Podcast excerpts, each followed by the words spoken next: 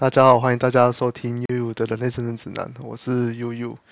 今天特别邀请我的学长，来学长打声招呼。哦，他，Hello，大家好，这是我第一次上 Podcast，Pod，Podcast，对的，OK。然后今天我们要谈谈的主题是关于自我，什么意思呢？首先要讲一个故事哦，在我最近的时候。很惶恐的接受一个很 VIP 的治疗，对，就是张基长青院区这边第一次尝试使用联合智商的方式来为我做心理治疗，对，就是有两个主治医生，然后对我一个患者这样子的方式来做心理治疗，然后他们其中就有提到。就是我是一个自我期待过高的人，对，然后这时候就想问问学长了，对于我的印象来说，就是你觉得我是有哪一部分是自我期待过高的部分呢？哪哪一部分自我期待过高？呃，第一个，我觉得应该是小时候，或是你可能有一段时间表现很良好。对，然后大家就觉得你小时不是小时了了，就大家觉得你小时候很厉害，那长大更应该要去达到某一些东西。然后现在就是社会上又觉得哦，成功一定就是，就是它就是一个模板嘛。那这个模板可能未必符合你，或是你可能没有这方面的天赋之类的。那你又硬是要去符合，一直去符合大家觉得成功的定义，那。对，就是久而久之，你自己的身心会有点没有办法负荷，但你又会觉得，哎，我不能够让大家失望，我不能够让自己失望。那我好像我达不到人家的期望，那我就是就是让人家失望，然后这个这个东西就会让你就是一直累积你内在的压力。那久而久之，你可能就会就就是会会有点崩溃，会受不了。的确是哦，的确是，对。我在大学的时候以第一名的身份毕业，就如学长所说的，就是，呃，算小时了了吧。对，然后之后跳几年的博士班，然后这又是另外一个悲剧的开始。我一直以为自己是适合做研究的，就发现完全不是那么一回事。可是我领了那么多奖学金呢。就觉得说自己应该要做好，要做到，就博士班念了四年，然后直接崩溃，生病然后崩溃，对，就如学长所讲的，就是真的是崩溃，对，那这像我这样子就是一个自我期待很。通俗吗？也不能说通俗啊，很典型一个案例。对，那学长在人生的过程当中有没有遇到，或者自己也是自我期待过高的人？我一一直都都会是吧，毕竟就是你这样有点自夸，但是就是你可能国小就是国中考试 PR 都。八十级、九十级以上的那种，你当然会觉得，哎，自己好像应该要做的比大部分人都要好一点。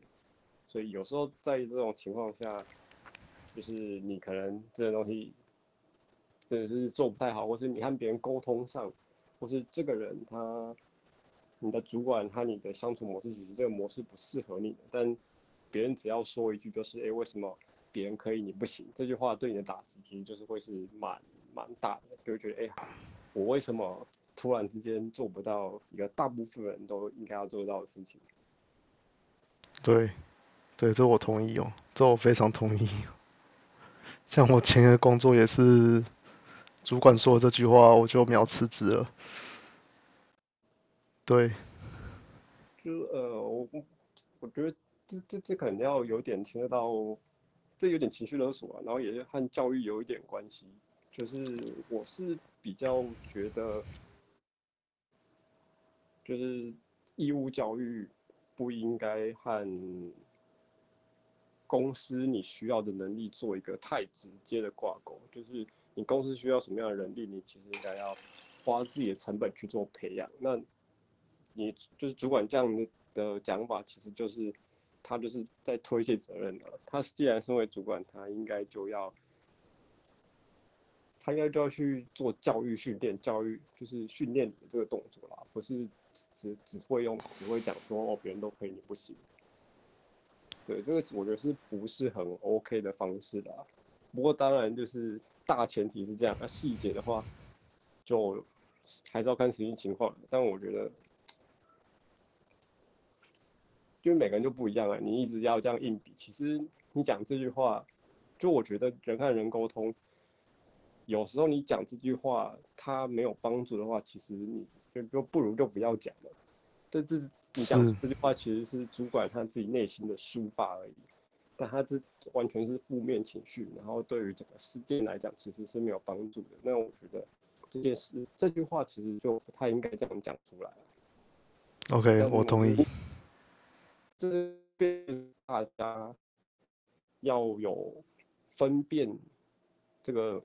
语言它的能力，它内涵的能力，因为你没有办法要求大家都是很理性，啊，随时状态都很好，都能够呃觉得知道什么话该讲，什么话不该讲。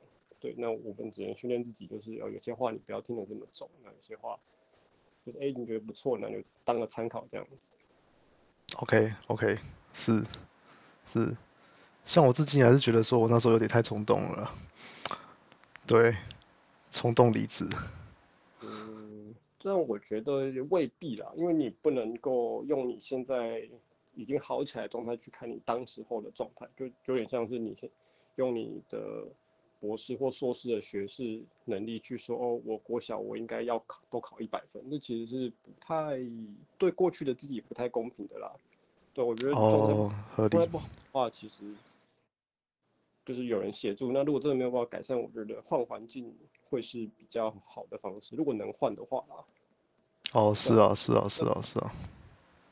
对啊，你这样你现在有脱离出来，然后你知道自己有问，就是可能有些需需要一些协助，那你现在就是已经好起来了。那如果你没有离职的话，其实可能你就不会去经历这样的治疗，或者你要花更久时间，你才会到达现在状态。所以我觉得，其实那时候你就这样离，其实不一定是一个不好的事情。对。哦，其实说的合理耶。我就从来没有这么想过，我到现在其实还耿耿于怀，说自己当时是不是冲动离职，或者是怎么样的？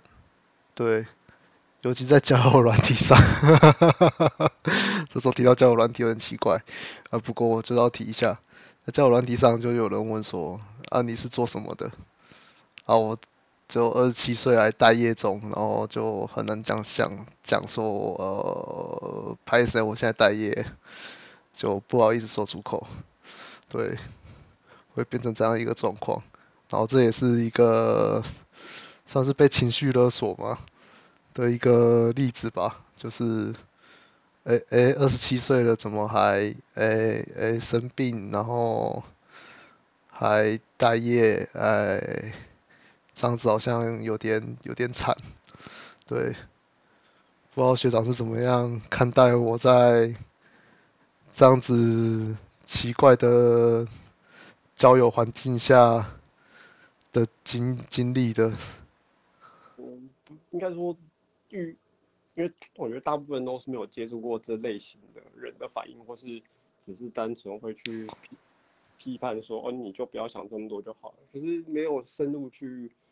协助或是去参与这部分，可能去分享啊，或是一部分，所以大部分的人对于这个东西，其实他们是未知，那未知就是就是会有恐惧的，对啊，所以 OK。因为他们是不了解，所以我觉得就像大家讲说，三十岁你可能要存到什么两三百万之类，啊，你存不到就是个就是是是很失败啊，这这这样之类的，而这样讲起来我也是很失败啊。不会不会不会不会不会，我才失败我才失败，我现在现在户头基本上是零了。